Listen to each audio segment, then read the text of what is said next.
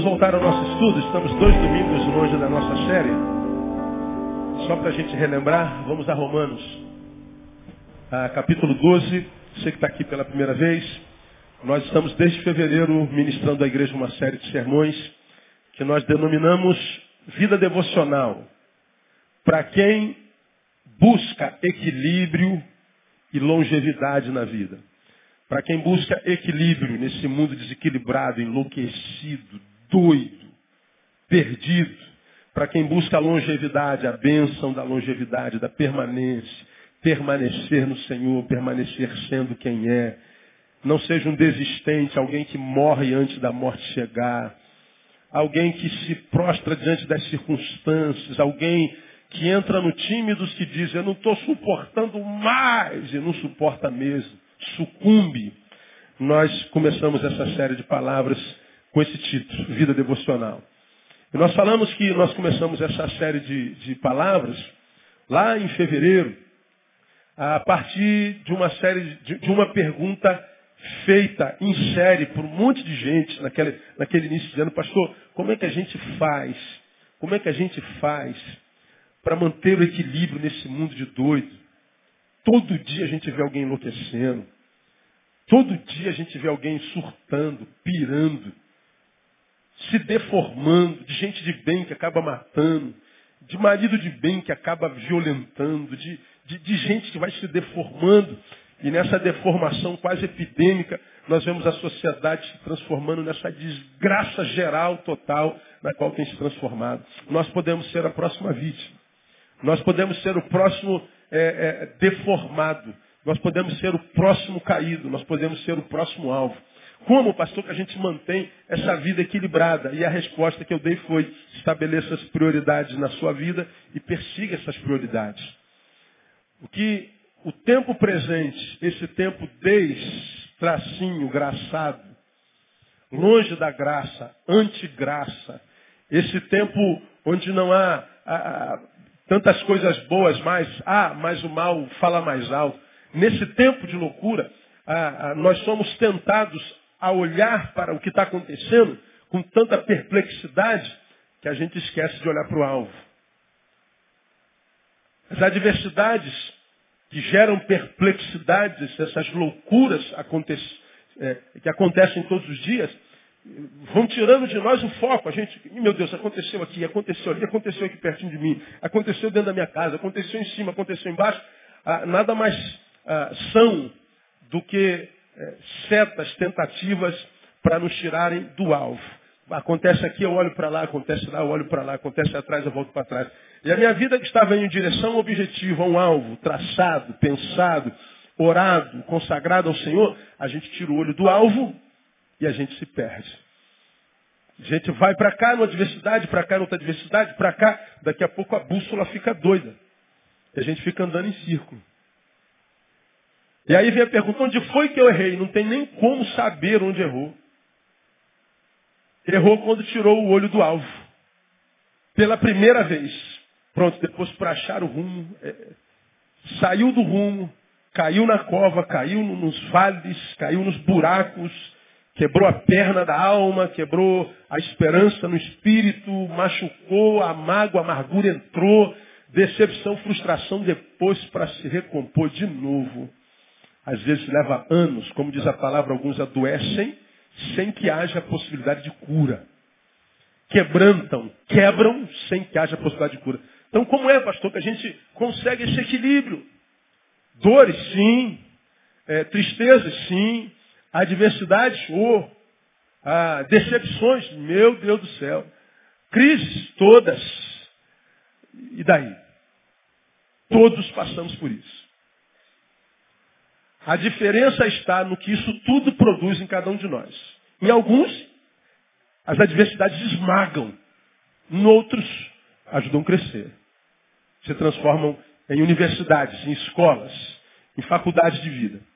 Depende sempre, como prego há 20 anos, da nossa postura. Da nossa postura. Então, nós dissemos, estabeleça prioridades. E citamos Mateus, Jesus é, é, é, citado por Mateus que diz, mas buscai primeiro o que? O reino de Deus e a sua justiça. E, e as demais coisas serão acrescentadas. Jesus, nesse texto, fala de prioridades. Ó, você vai ter necessidade de muitas coisas. Então você vai ter que estudar, você vai ter que trabalhar, você vai ter que casar, vai ter que criar filho, você vai ter que, que, que começar tudo de novo, porque a vida te preparou uma cilada e você perdeu tudo da noite para o dia. Você vai, vai ter que recomeçar porque você ficou doente, então ficou acamado, vai ter que dar a volta por cima, aí vai ter que fazer uma reeducação alimentar, vai ter que emagrecer, vai ter que fazer um novo concurso, você vai ter que aprender a falar a língua do teu filho que cresceu, virou adolescente, fala uma língua estranha que você não conhece, e você tem que se readaptar o tempo inteiro, começar o tempo inteiro. Meu Deus do céu, até quando? Até morrer. Até morrer a gente tem que se readaptar. Aí, como a gente tem tanta coisa para fazer na vida, Jesus está falando assim, ó, busca primeiro o reino. Mas e as demais coisas, Senhor? Vai ser tudo acrescentado. Bota a coisa principal no lugar da coisa principal, que o resto vai tudo no lugar. Isso é prioridade. Isso quem faz sou eu, é você. Deus não faz isso por nós.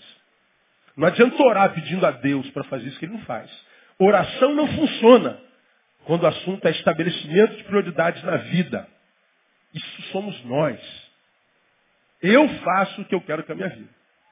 Então eu e você somos testemunhas de muitos amigos, irmãos, parentes, pais, filhos, que quando começaram a correr atrás das coisas tiveram que deixar Jesus de lado. Vou dar um tempinho, Senhor, eu vou, vou cuidar da minha vida. Quando eu estiver formado, eu volto. Quando eu estiver casado, eu volto. Quando a minha empresa estiver pego, eu volto. Né? Quando eu conseguir, eu volto. E às vezes vai e não consegue voltar mais. O pior, não consegue alvo nenhum.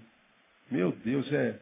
é meu Deus, é, isso é, é recorrente, sim. Eu não sei como é que pessoas podem errar tantas vezes numa vida só. A vida é uma só mas ela comete os mesmos erros ano após ano. Impressionante como dor, é, nem na dor algumas pessoas conseguem aprender. Como desperdiçam vida com tanta, tanta facilidade. A vida é tão preciosa. Tem gente que está doente lutando para não morrer, gente que descobriu que está com câncer, que daria ah, o que tivesse para poder sobreviver. Alguns estão vivos, saudáveis e desperdiçam a vida com, com besterol. Às vezes dá vontade de Senhor, tira a vida desse aqui, ó, esse aqui está saudável. Está jogando vida fora, esse aqui está com câncer, está doido para viver, um cara íntegro. Tira a saúde dele e bota aqui. Ó. A gente não pode fazer isso, nem temos esse poder, na é verdade. Mas é que a gente vê tanto desperdício de vida, tanta, tanta falta de sabedoria, que a gente fala, Deus, é, que pena, que pena. Estabeleça prioridades. E a prioridade primeira, desculpa a redundância, é o reino. Mas não só o reino, a justiça. Agora, como é que a gente se mantém no reino em justiça e na justiça do reino? Ah, vivendo uma vida é, cristã, uma vida ah, ah, em Deus, que não seja essa vida dominical que a gente vive, essa vida ah, coletiva que a gente vive, essa vida do ajuntamento que a gente vive. A, a vida com Deus não pode ser dominical, não pode ser esporádica, ela tem que ser um estilo diário. Como nós falamos, quem se alimenta só no domingo morre de inanição, fica doente.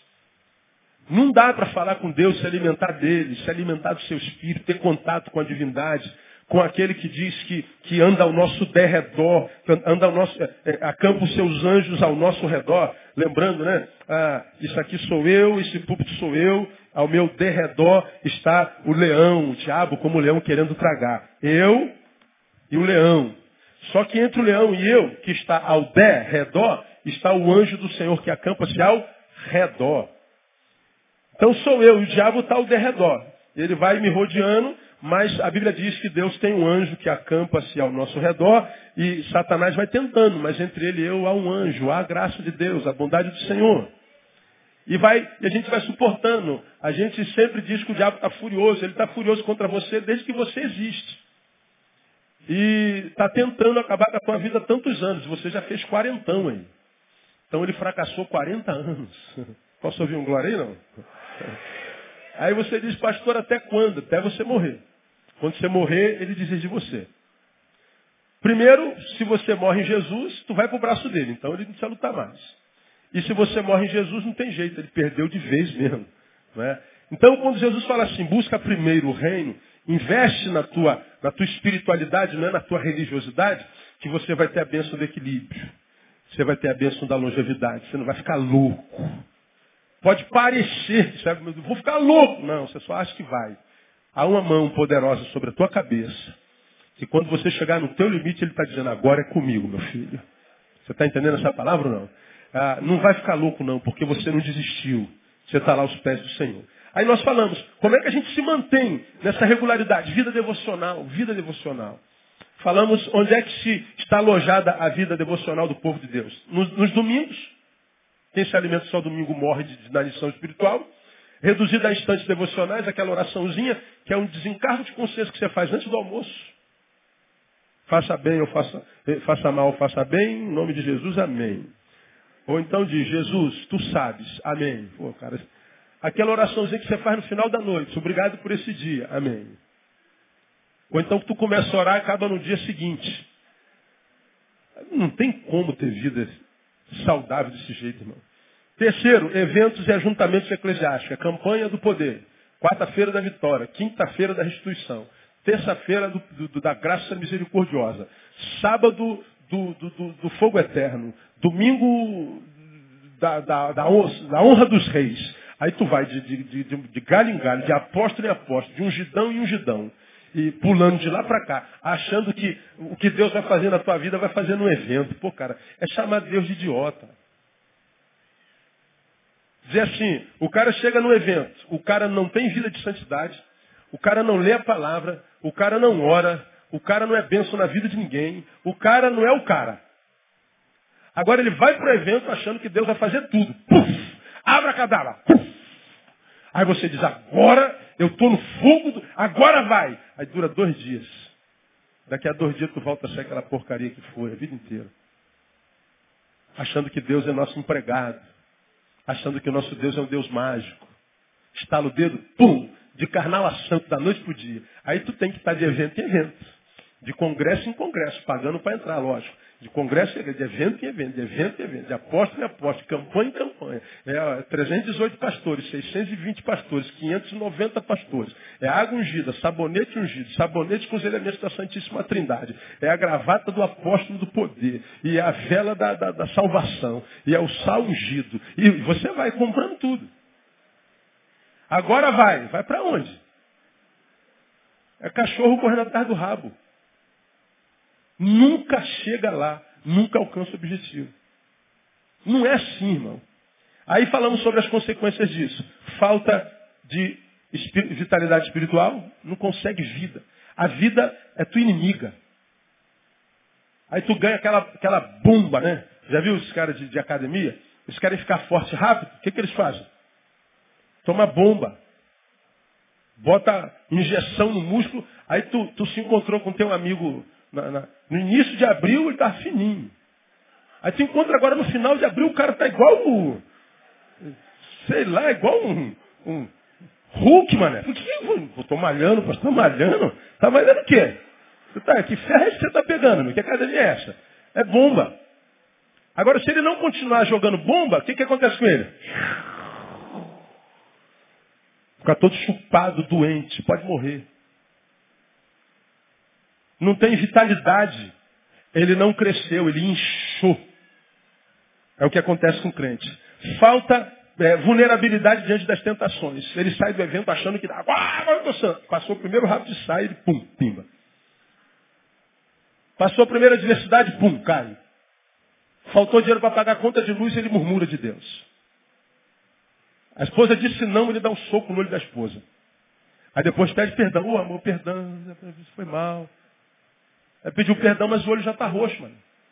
E não adianta, perdão não tira o roxo do olho.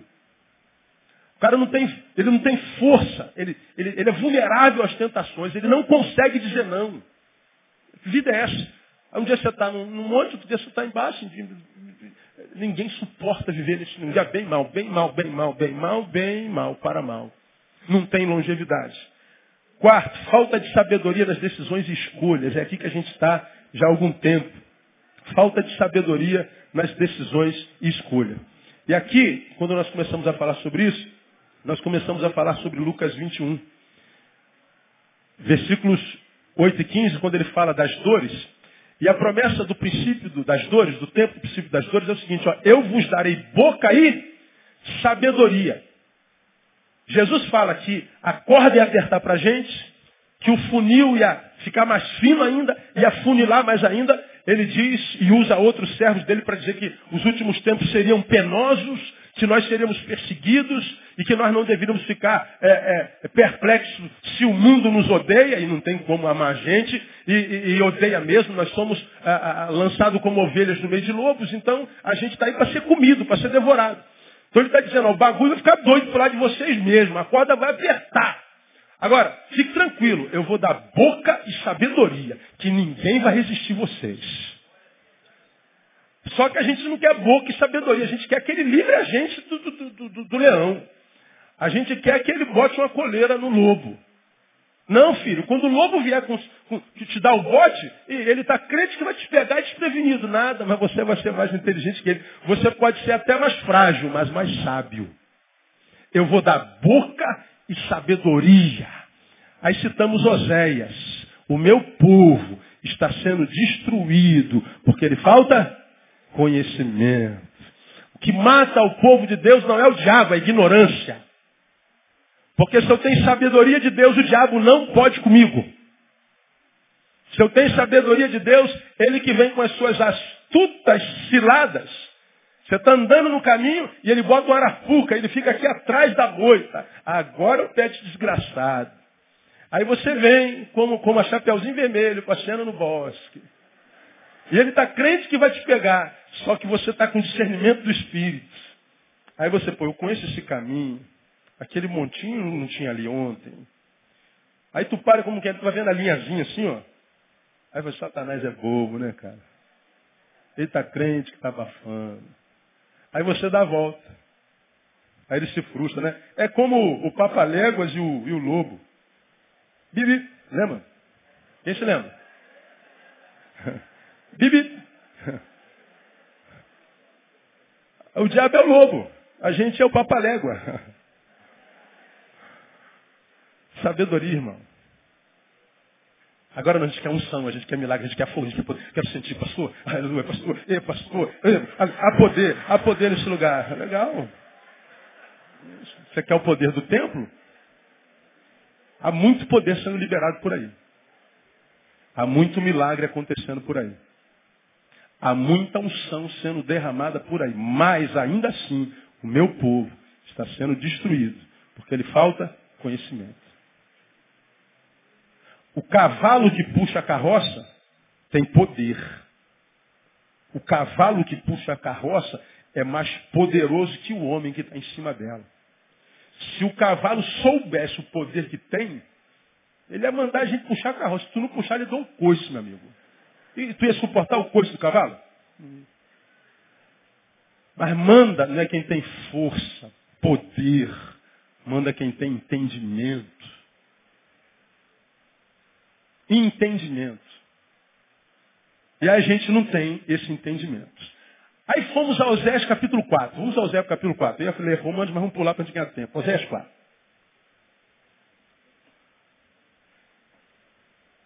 Meu povo está sendo destruído porque ele falta conhecimento. Portanto, vulnerabilidade. Falta de sabedoria das decisões de Pastor, não sei o que fazer, pastor. Que, que eu faço, pastor? Ah, pastor, é, é, certo, é de Deus, não é de Deus, pastor. Eu entro nesse negócio ou não, caso no caso, faço, faço sociedade com esse homem ou não, e essa pessoa é de Deus ou não, aquele é de Deus ou não. Que, pastor, o que, que a Bíblia diz? O que, que Deus quer? Qual é a vontade de Deus? Pô, cara, essa, essa dúvida mata a gente. A gente não pode depender de homens. Porque eles são falhos, são frágeis, se equivocam. Aí nós mostramos em Osés 4 uma primeira coisa. Versículo 1. Ouvi a palavra do Senhor, vós filhos de Israel. Pois o Senhor tem uma contenda com os habitantes da terra. Porque na terra não há verdade nem benignidade. Leia o resto comigo. Nem conhecimento de Deus. Deus está dizendo, eu estou em litígio com a terra, com a humanidade. Por que, que Deus está em litígio comigo, contigo, conosco? Porque não há conhecimento. Conhecereis a verdade, concluam. Lembra que nós já pregamos sobre isso? A verdade liberta? Não. O que, é que liberta? O conhecimento dela. Se eu não conhecer a verdade, a verdade continua a verdade, não continua? Eu não a conheço, mas ela continua a verdade. Mas a verdade por si só não me liberta, se eu não conhecê-la. Eu tenho que conhecê-la. O que liberta a gente é o conhecimento dela. Não é ela. Porque ela, sem que haja em nós relação de conhecimento, de intimidade, serve para nada. É inércia. Por isso, no meio do povo de Deus, a gente liberta e a gente é amarrada.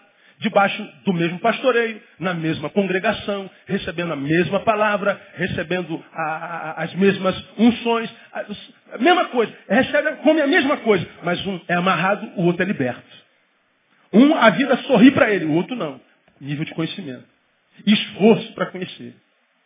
Então, Deus está dizendo, quando não há conhecimento, eu não sou parceiro, eu sou litígio. Aí nós aprendemos que o Senhor está em litígio com a terra e o motivo, falta de conhecimento. Mostramos para os irmãos o que, que acontece na terra quando não há conhecimento de Deus. Mostramos caos social, versículo 2, distúrbios emocionais, versículo é, 3a, e distúrbios na natureza, versículo 3b. E aí depois mostramos aos irmãos que a acusação de falta de conhecimento que leva ao litígio de Deus com a terra é feita contra Israel. Contra o seu povo. Versículo 4. Olha lá. Todavia ninguém contenda, ninguém repreenda, pois é contigo a minha contenda, ó sacerdote. O sacerdote aqui não é o pastor, não é o sacerdote indivíduo, mas é a nação sacerdotal.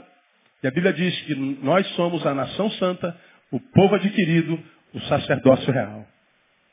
Deus está dizendo que ele está em litígio com a terra, porque Israel, nação sacerdotal, a nação eleita, escolhida, não conhece. Um povo de Deus que não conhece o seu Deus. Quando a minha relação com Deus é de ignorância, mesmo que seja de muitos afazeres, culto de segunda a segunda, às 8, às 10, às 12, 14, 16, 18, às 20 e às 22 começa a, a, a vigília. Quer dizer nada. Ah, eu vi o fulano ser curado, eu vi o fulano sendo abençoado, eu vi o fulano. Quer dizer nada. Nada. Porque eu era um infeliz doente, agora você é um infeliz saudável. Eu era um infeliz duro, agora você é um infeliz com dinheiro no bolso. Não muda nada. Continua a vida sem sentido. Nós achamos que a gente vai ser feliz quando alguma coisa que falta na nossa vida chegar.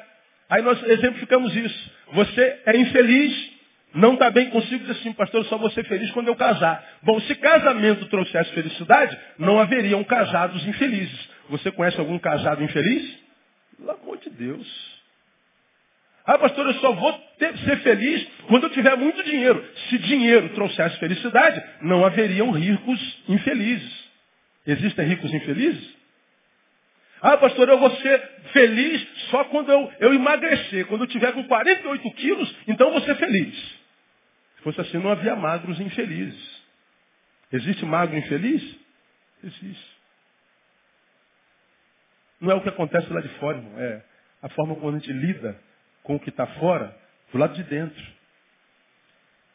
O litígio é contra Israel. Aí, nós mostramos aos irmãos ah, que esse litígio traz não só sequelas na sociedade, mas traz sequela no próprio povo. E é aqui que a gente parou. Aí eu mostrei aos irmãos, a primeira sequela está no versículo 7.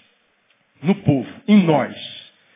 Quanto mais eles se multiplicam, tanto mais contra mim pecaram. Quanto mais eles se multiplicaram, tanto mais contra mim pecaram. Eu mudarei a sua honra em vergonha. Você lembra da promessa de um outro texto? Saída da boca de Deus? No lugar da vossa vergonha, lhe darei? Aqui o que, que ele está dizendo?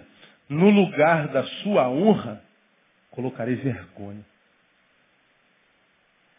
Do que, que ele está falando? Primeiro, quanto mais eles se multiplicaram, mais pecaram contra mim. Ele está dizendo, crescimento não é sinônimo de aprovação de Deus. E como é que a gente sabe que está sendo aprovado por Deus ou não? Não é a partir do crescimento. Mas o que aquele grupo que cresceu é enquanto bênção para a sociedade na qual está inserido. Porque eles se multiplicaram e o serviço não foi na mesma proporção. Os santos numericamente se multiplicaram, mas a santidade não se vê espargida na terra. O povo que foi tirado das trevas para a maravilhosa luz multiplicou-se, mas nós não vimos essa luz iluminando a terra. Ele está falando que a primeira praga, a primeira maldição no povo é crescimento sem fruto. Agora perceba, irmão. Nunca na história desse país, diria Lula, tivemos tantos evangélicos no Brasil. Numericamente falando, nunca. Agora, na mesma proporção em que cresce o número de crentes, cresce a degradação da sociedade. Cresce a corrupção.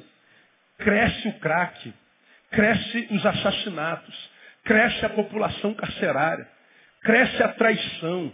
Cresce o mau caratismo. Cresce a impunidade. A igreja cresce, e nós que somos sal e luz, Deveríamos salgar a cidade, luz do mundo, sal da terra. Ora, se nós estamos crescendo em santidade e presença de Deus, à medida que nós nos, nos, nos embrenhássemos na cidade, a cidade ia se santificando também. Mas cadê os frutos dessa igreja?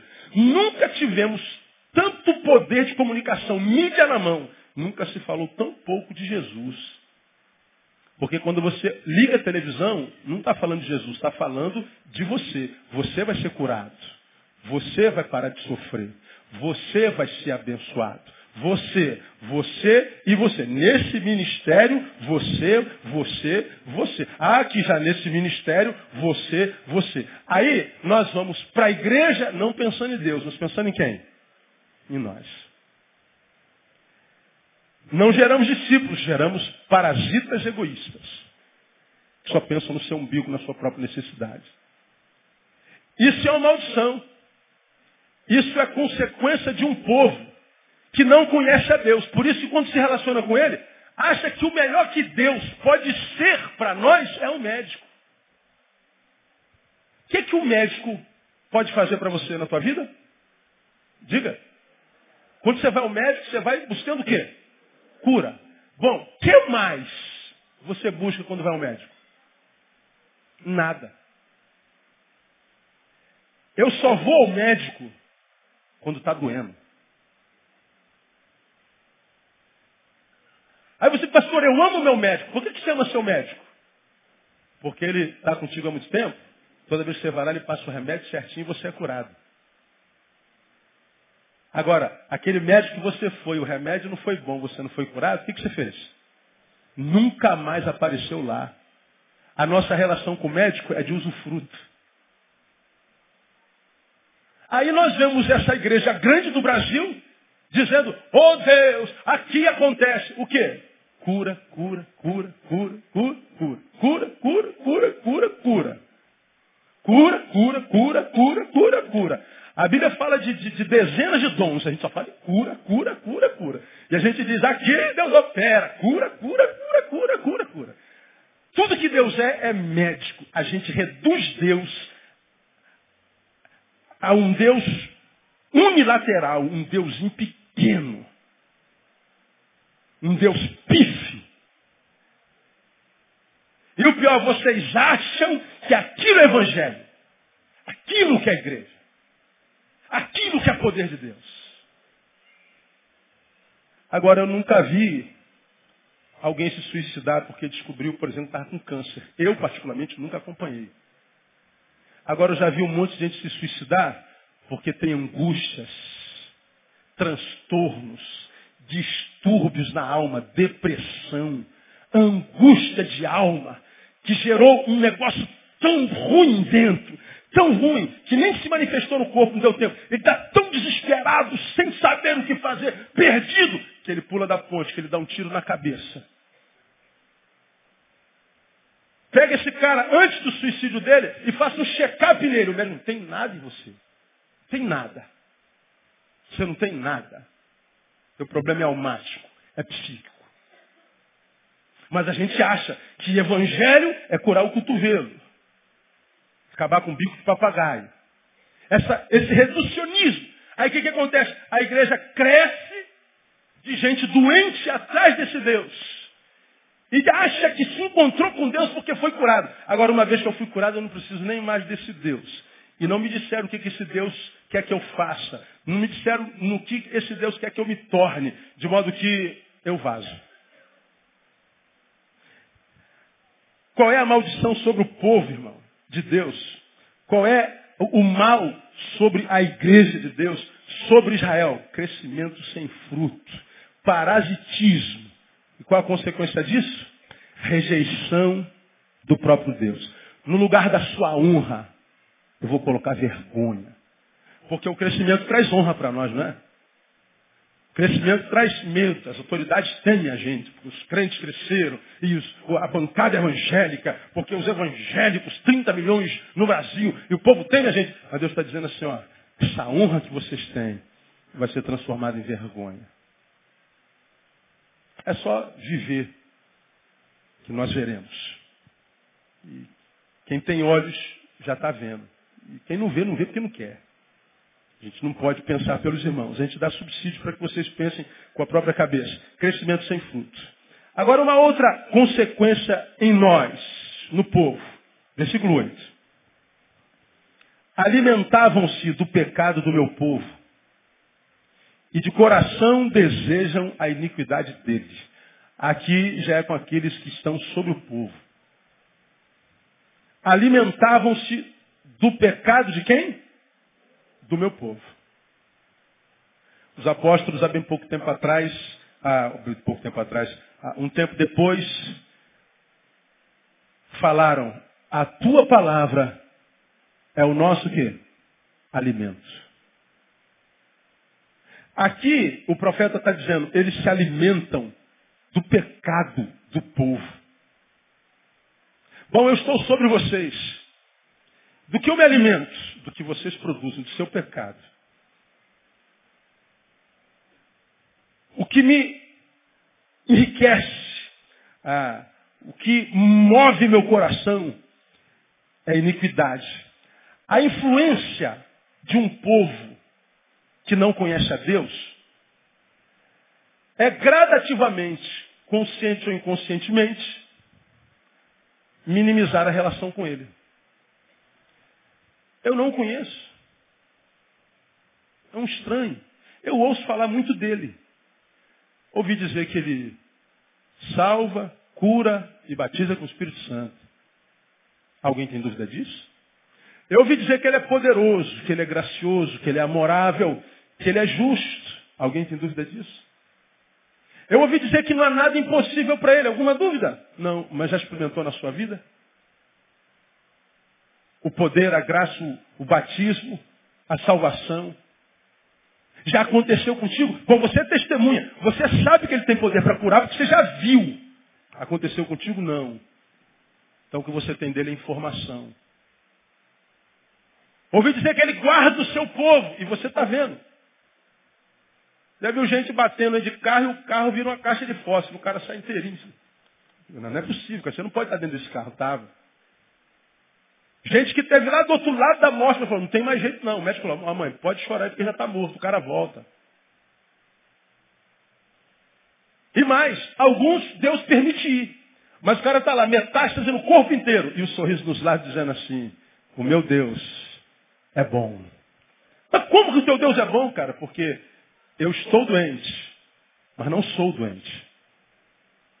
Eu tenho uma doença, mas eu não sou doente. A doença não chega na alma, porque a alma está blindada pelo Espírito Santo da graça de Deus. É alguém que está completamente liberto das circunstâncias. O Senhor deu, o Senhor o tomou. Bendito seja o nome do Senhor. São pessoas que parecem intocáveis. Ou seja, não há nada que o diabo faça com essa pessoa. Não há nada que a vida faça contra essa pessoa que abale essa pessoa. Não é possível, meu Deus do céu.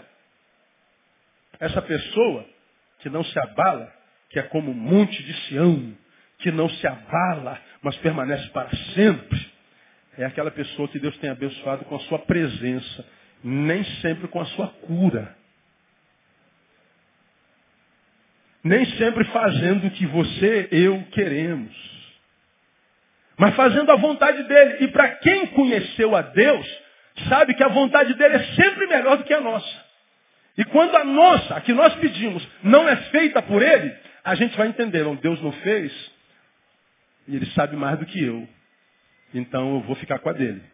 Não estou entendendo nada, acho que não tem lógica nisso que Deus está permitindo acontecer comigo, fazendo comigo, acho que não tem sentido, parece que ele me abandonou, mas eu o conheço e ele não abandona os seus, porque ele disse que estaria comigo todos os dias até a consumação do século. A gente vai lembrando as promessas.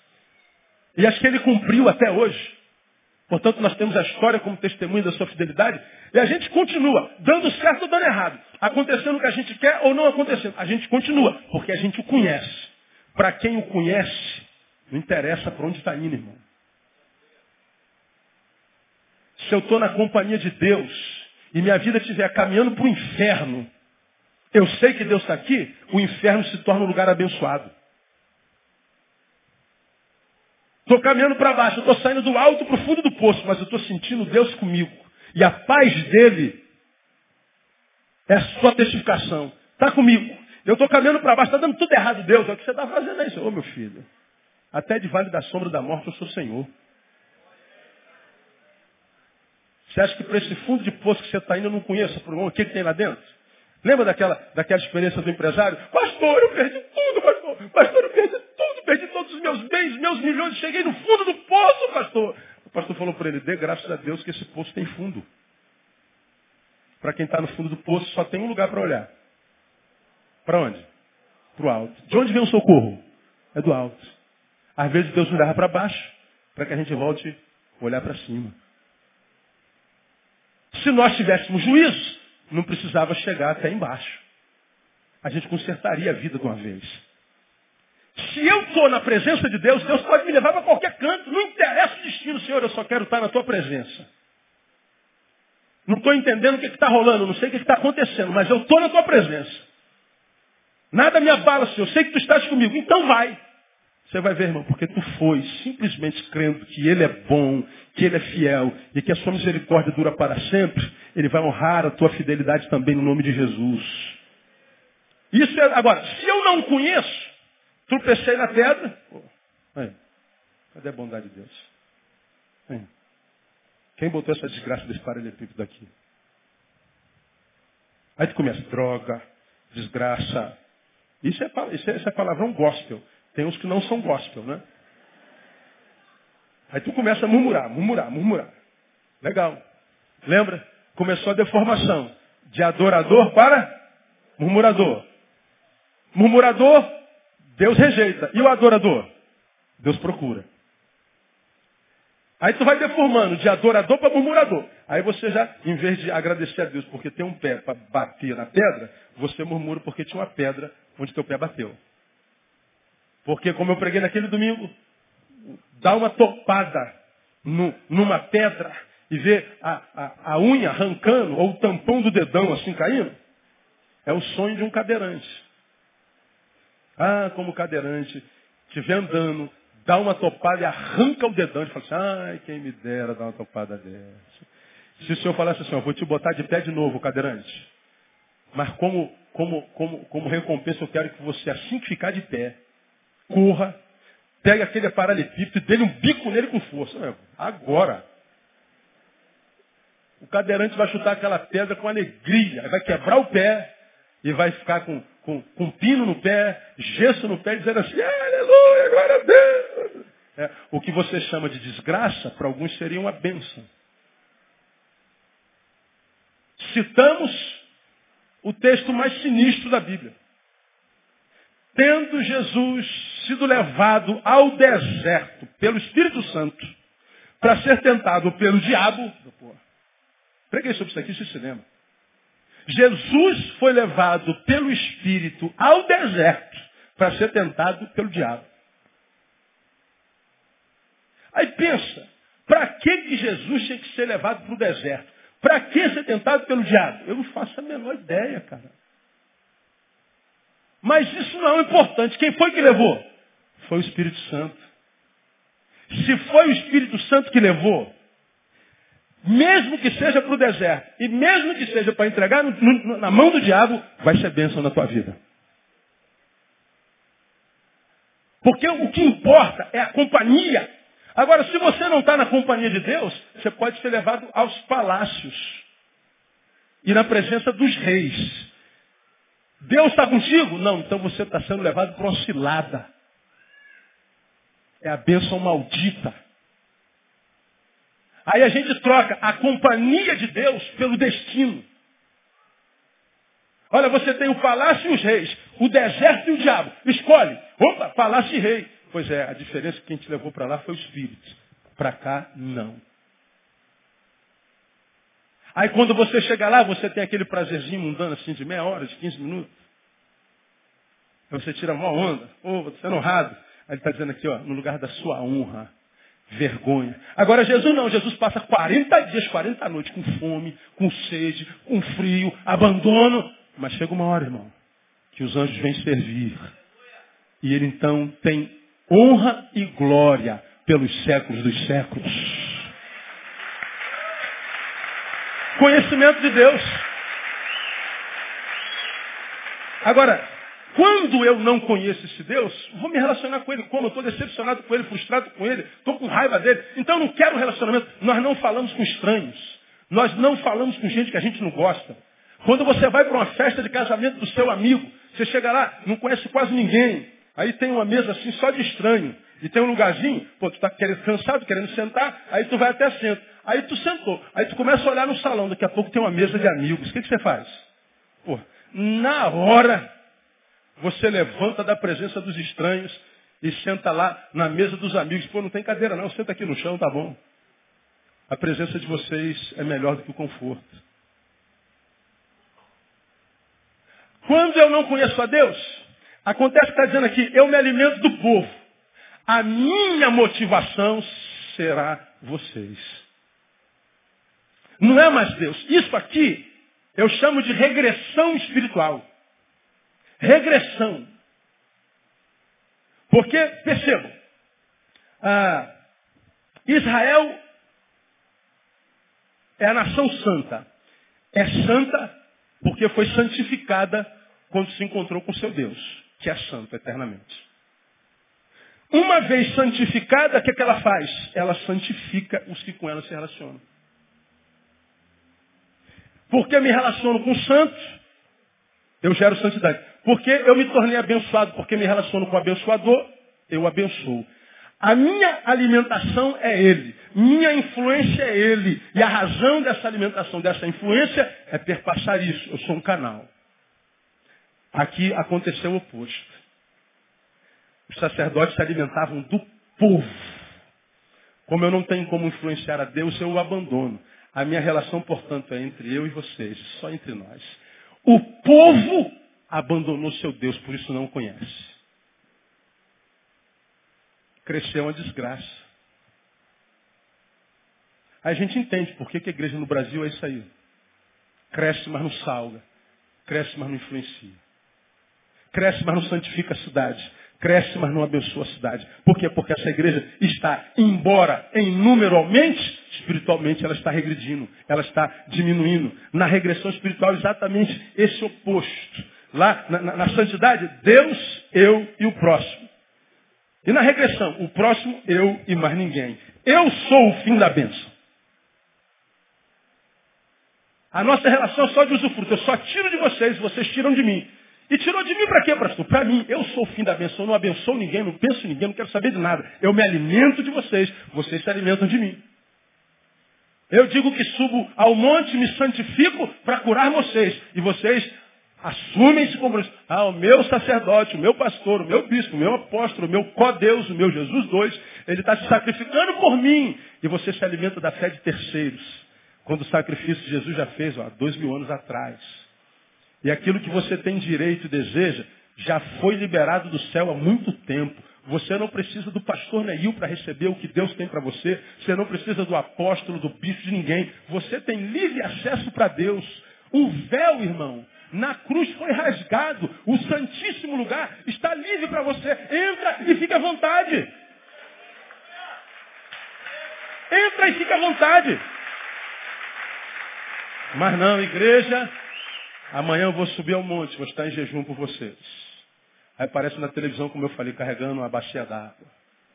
Aí escorrega. Aí chora. Aí, ah, uma semana de jejum com vocês. Você diz, oh meu pastor, isso é um homem de Deus.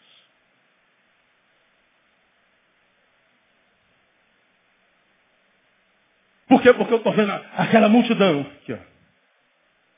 Quanto mais cresce, mais rejeitado por Deus são. Deus tem misericórdia de nós.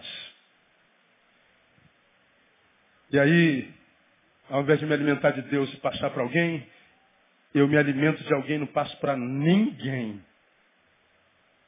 E quais são os valores do homem contemporâneo? Egoísmo. Eu, eu, eu. Os valores do reino. Amar a Deus sobre. E ao próximo. Deus, eu encontro, então, meu amor por mim se torna saudável. E quando eu me amo, eu esparjo amor. E quando eu amo, eu amo como? A mim mesmo. Deus, eu e o próximo. Ou Deus, eu e próximo. Agora, quando a gente tira Deus, é primeiro eu, segundo eu e terceiro eu. Essa é a, é a, carníssima trindade do homem longe de Deus. Eu, eu e eu. Abençoa teu servo. Sim, eu já tenho te abençoado. E você? Tem abençoado quem? O quê? Se te tirassem do planeta, quem ia sentir falta? tirando teu pai e tua mãe, que estão ligados por vínculos consanguíneos. Quem vai sentir tua falta? Alguns de nós somos como Jeroboão, se eu não me engano, morreu sem deixar de se saudade. Não justifica a existência. A maioria dos crentes são assim. Se retroalimentam. Egoísmo. Por exemplo, irmãos, eu prego o Brasil. Não há um convite que chega a mim, pastor, quanto é que o senhor cobra para pregar? Já falei sobre isso aqui. Não há um, umzinho, que não vê assim, quais são os valores? Para mim é ofensivo. Eu só não me permito ofender-me porque eu sei que é a cultura de mercado. Então o cara, coitado, ele não está me ofendendo, me chamando de mercenário. É porque é assim. Os cantores cobram para cantar. São 10 mil reais de cachê, 8 mil para cantar duas músicas num culto. E pega o microfone, amados irmãos, que prazer estar aqui com os irmãos.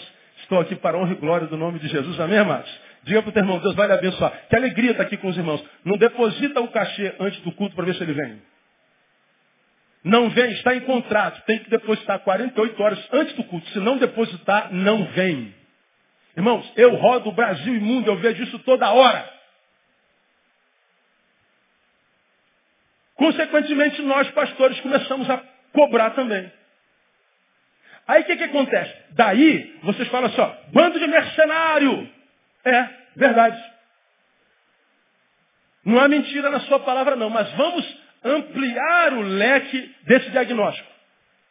Não foi assim a vida inteira. Os cantores não cobraram a vida inteira, os pastores não cobravam a vida inteira. Passaram a cobrar por quê? Simples. A Bíblia diz que digno é o obreiro do seu salário. Bom, o camarada, ele deixou a mulher dele, deixou o filho dele, deixou a casa dele, deixou a igreja dele, aí fez mala. Fazer mala é uma das piores obras que existe na terra. Odeio mala. Aí faz mala e você pega o, o, o, voo, o voo atrasa, o voo é cancelado, e você dorme no aeroporto e, e dá turbulência, está no avião, está correndo risco de vida, ah, é, é uma tristeza. Aí você vai lá, abençoa aquela multidão. Ele vem aqui na nossa igreja, abençoa vocês. Vocês eram rapaz que pastor abençoado, que cantou abençoado. Cara, esse homem é homem de Deus. Como eu fui enriquecido pela palavra dele. Aí a gente bota o cara no aeroporto de novo, não dá um centavo para honrar o cara. Pastor, eu sei que o senhor não veio aqui para isso, mas nós queremos semear na sua vida. Temos aqui um pouquinho de azeite, nós queremos fazer um bolo para o senhor. Primeiro para o profeta. E a gente abençoa. Não é porque ele pediu, é porque ele merece, é porque é justo. É justo. Aí o que, que acontece? Esses homens fizeram de graça, por graça, porque receberam de graça. Aí o que, que aconteceu? A igreja convida, às vezes não dá lugar para dormir, não dá lugar para comer, não dá, não dá nada. Como quem diz assim, fizemos o favor de te convidar para vir aqui. Não falam isso. Te botamos dentro do avião, o que, que você quer mais? Andou de avião, o que, que você quer mais? Ah, desgraçado, você acha que é alguma coisa bom andar de avião? Mas alguns têm essa sensação de que fizeram um favor te convidando. Aí o cara fala assim, caramba, cara, a minha igreja é uma benção, minha mulher é uma benção, meus filhos são uma benção, meus ovelhas são... Eu estou aqui no fim do mundo, no meio do mato, e o cara, nem de comer, o cara me dá. Você voltaria? Provavelmente não. Ele não te abençoa. Aí a gente não volta. Aí, o que, que, a gente faz? Pastor, o que, que o senhor pede? Ó, eu peço hotel e peço alimentação. Aí o cara não te dá hotel, não te dá alimentação. Aí o que, que o cara faz? Eu peço, eu peço hotel, alimentação e meu cachê é de mil reais. Vamos dar um exemplo. Aí, o que, que acontece? Fechamos. O cara vai pregar, ganhou um cachê de mil reais. Opa, milzinho, cai bem, não cai? Cai. Deu certo. Milzinho, fez bem. Eu vou de novo. Mas milzinho. Só que Deus está me abençoando, vou aumentar um pouquinho o cachê, porque o colega cobra três. Eu prego melhor que ele, ó, meu cachê é quatro. Teve alguém que pagou. Aí abençoei o Brasil, eu vou aumentar um pouquinho, vou passar para cinco. Dez, estão pagando. Tem cachês de 50 mil, irmãos. Tem cachês de 80 mil. Foi assim a vida inteira? Não. Por que, que ele se transformou no mercenário? Por causa da igreja miserável.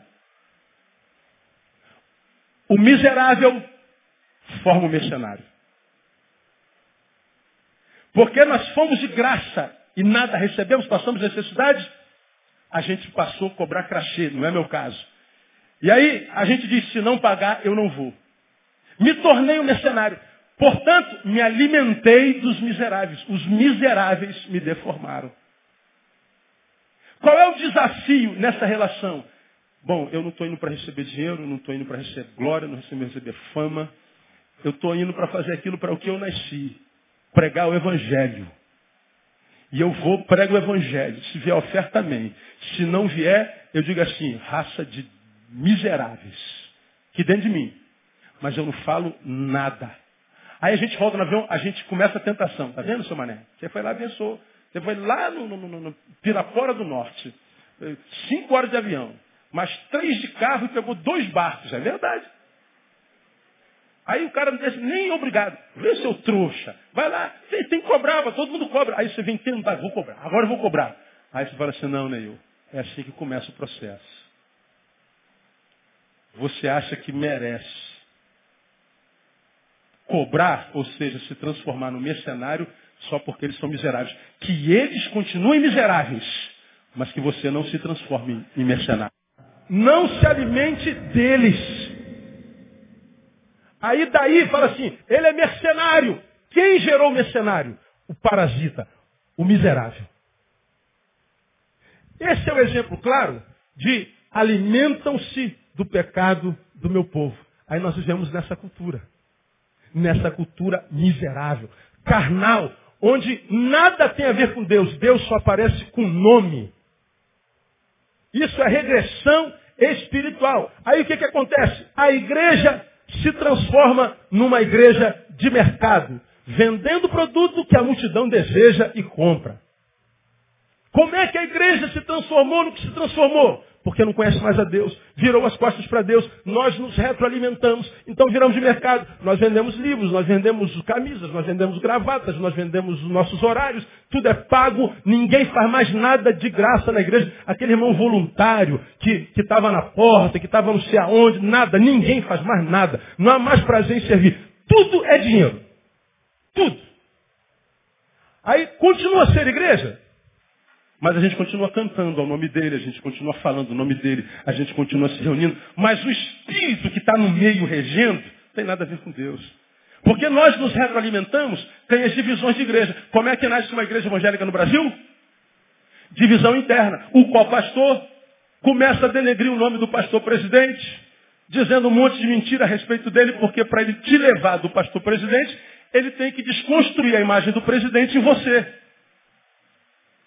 Aí exalta as fraquezas do presidente, que às vezes nem é, e exalta as deles. Eu, eu, eu, eu, eu, eu, eu, eu, eu. Aí desconstrói aquele que foi benção na tua vida a vida inteira, e aí exalta dele. É o princípio da rebelião. Aí nasce uma nova igreja. Em todo canto do Brasil é assim. O rebelde está lá, mas com toda a razão de lá estar. Porque a igreja mãe, o obreiro com o qual, pelo qual nós conhecemos o Senhor, se corrompeu. Nós somos a nata. Toda rebelião começa assim. Desconstrução. Esse espírito é espírito de evangelho? Não. Não é espírito de evangelho. Isso é da igreja de mercado, que gera em nós a síndrome do número um. Eu quero ser presidente. Eu quero ter o meu ministério. Eu quero ter a minha igreja. Eu quero exercer o poder. Isso é igreja de mercado. Igreja de mercado. Ah, o que, que acontece? Não há diferença entre valores da igreja e os valores do mundo. Do crente e do incrédulo. É a mesma coisa. Antigamente você botava um crente num lado e um incrédulo, você via pelos valores, pelos princípios, pela, pelos objetivos, a diferença entre o crente e o não crente. Hoje, entra lá nos orkutes dos crentes. Se você tem um mínimo de sensibilidade espiritual, você vomita. Em cada orkut você vomita. Eu fico sentado às vezes imaginando o que Jesus está pensando com o testemunho dele. Agora, Jesus significa alguma coisa para ele? Nada não conhece a Jesus. Ele vem à igreja domingo porque ele gosta da rapaziada, tem uma palavrinha boa. Mas quando acaba o culto, acabou meu compromisso com aquilo. Que se dane. Que, que eu vou produzir, o que, que eu vou fazer. É uma desgraça. Uma vergonha. Vocês são ovelhas, estão é, reunidos em multidão, vira e mexe, eu estou triste com o pastor, estou chateado com o pastor, decepcionado com o pastor. Imagina eu com vocês. Imagina a decepção do pastor com as milhares de ovelhas. Se for pegar a tua decepção com a minha, meu irmão, eu tinha muito mais razão para parar do que você. É que eu não sou de ficar nhenhen, chorando. Ah, quer viver carnal, vive. Quer viver em santidade, vive. Quer, quer sumir, some. Quer voltar, volta. Quer morrer, morra. Quer viver, viva. Viva a sua vida. Eu continuo fazendo a obra de um evangelista. Pregando o evangelho. Sem esperar nada. De ninguém para quem eu prego. Porque eu sei que eu terei tudo do Deus que me chamou. Tudo. Eu acho que você devia fazer a mesma coisa. Deus te deu um ministério, não espere nada de ninguém, nem do pastor. Porque de repente não vai vir mesmo. E fique tranquilo, porque tudo que você precisar vai vir da mão daquele que te chamou. A recompensa vem dele no nome de Jesus.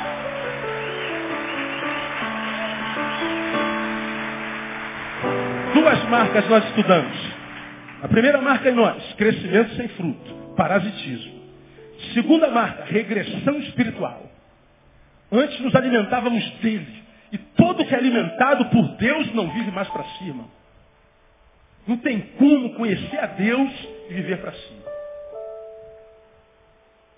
Vai, vai abençoar alguém. Aí de vez em quando a gente ouve assim, ah, porque o pastor tinha que estar lá, o pastor tinha que estar lá. É, é, o pastor não faz o que a gente faz. Eu faria o que vocês todos fazem se vocês todos fizessem o que eu faço. Qualquer trabalho que qualquer um de vocês fazem, eu sou capaz de fazer. E faria todos eles juntos se vocês fizessem o que eu faço também. Aí pensa que o poderoso Neil, o pastorzão Neil, foi presidente a vida inteira, irmão. Sou criado no Evangelho, já preguei em trem a minha vida inteira. Fui, fui líder de, de, de, equipe missionária, viajei Brasil quando era garoto. Saía do banco durante dois, três anos, pegava ônibus de madrugada para ir para Trajano, para trabalhar para pobre, ganhando o que? Couve como salário. Saía de lá cinco horas da manhã para ir para o banco. Casado com filho nas costas. Trabalhei feito louco. E trabalho hoje muito mais. Agora, alguns de vocês estão no ministériozinho, fazendo um trabalhozinho, tem até uma honrazinha, fala assim, ah, o pastor não dá apoio. Claro, você só tem um ministério, eu tenho 200 para presidir. Ah, vai se catar, irmão. Mas isso é o que? Igreja de mercado. A gente só olha para o nosso umbigo. Agora, quando, irmão, eu, eu que estava em trevas, entrei debaixo da luz, lembram disso? Aqui, ó. Entrei na luz de Deus e a luz me ilumina. De modo que eu conheço a Deus e Deus, consequentemente, me faz me conhecer. Agora eu sei quem eu sou. E quem se enxerga de fato, a única palavra que sai da boca é que saiu da boca de Isaías. Ai de mim. Ai de mim, que sou um homem de lábios impuros e habito no meio de um povo de impuros lábios. E os meus olhos viram o Rei. Quando eu me encontro com Deus, Ele faz com que eu me encontre comigo. E quando eu me encontro comigo de verdade, porque me encontrei com Ele, a única palavra que sai da minha boca é ai de mim. Agora, eu sou um ungidão, eu sou o pastorzão, eu sou o profeta. Tu é barro. Eu ia falar outra coisa com B, mas eu falei barro. Deu para consertar.